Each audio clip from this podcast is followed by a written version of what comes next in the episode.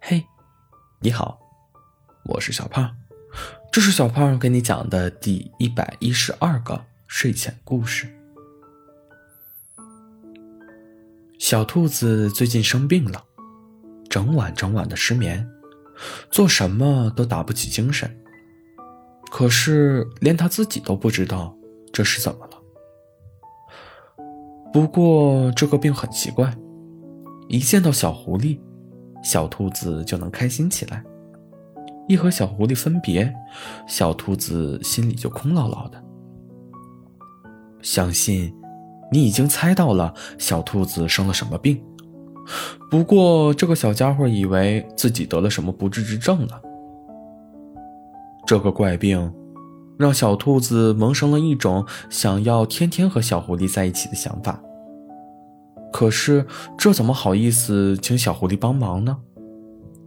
只是想到那个画面，小兔子就心跳加快，脑袋冒烟儿。不行，这是病，得治。小兔子决定去找啄木鸟医生，动物森林小镇里最好的医生，他一定有办法。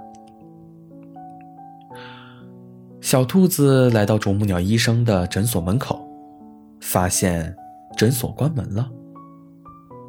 门上挂着一个牌子，上面写着“七夕陪女友，看病往上走”。下面还有一个箭头，指向了山坡上的小鹿护士的家。小兔子吭哧吭哧地跑到了小鹿护士的家门口，发现也关门了。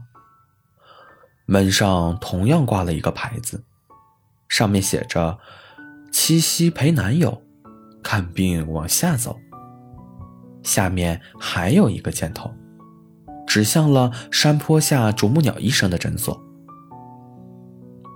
我最讨厌七夕了，以后谁敢再和我提七夕，我就咬他。小兔子很生气。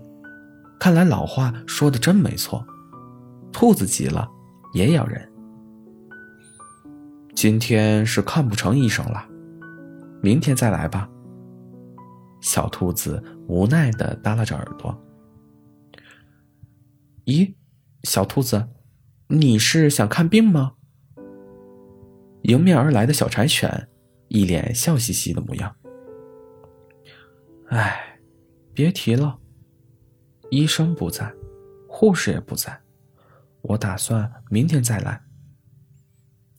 哎，巧了，我知道有个地方有医生，医术很棒哦。小柴犬搓了搓手。不过，你也知道，随意泄露别人的住址是很不道德的呢。我小柴犬是那种人吗？我一罐狗粮。这位医生就住在西郊的小溪旁，房子外面有葡萄架，一眼就能看到了。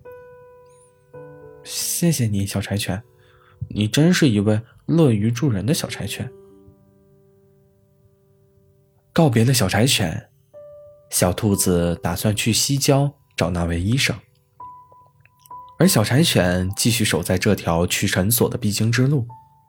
今天已经靠这种办法收到了好几罐的狗粮了。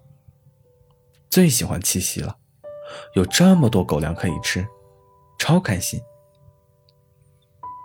当当当，小兔子敲了敲门，请进。房间里传来的声音莫名熟悉，小兔子突然紧张了起来。不会吧？不会吧，不会吧！是的，你没猜错，这位医生正是小狐狸。其实啊，小狐狸是啄木鸟医生的徒弟。啄木鸟医生休假的时候，在牌子上写了委托小狐狸看病，并注明了详细地址。不过呢，这个牌子被小柴犬给换掉了。小兔子颤颤巍巍地推开门，一眼就看见了小狐狸。此时的小狐狸身穿着白大褂，正笑容满面的看着他呢。我，我那个，我来看病。小狐狸摸了摸小兔子的脑袋，呃，额头有点发烫，然后用听诊器听了一下，心跳也很快。说说吧，还有哪里不舒服？我，小兔子磕磕巴巴，我不知道该怎么告诉你。实话实说就好，看样子也不像是感冒啊。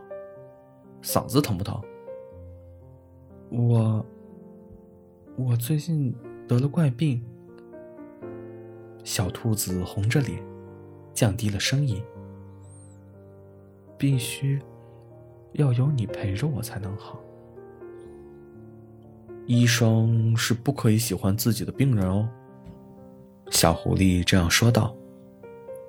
小兔子心里一沉，鼻子酸酸的，眼泪一下子就出来了。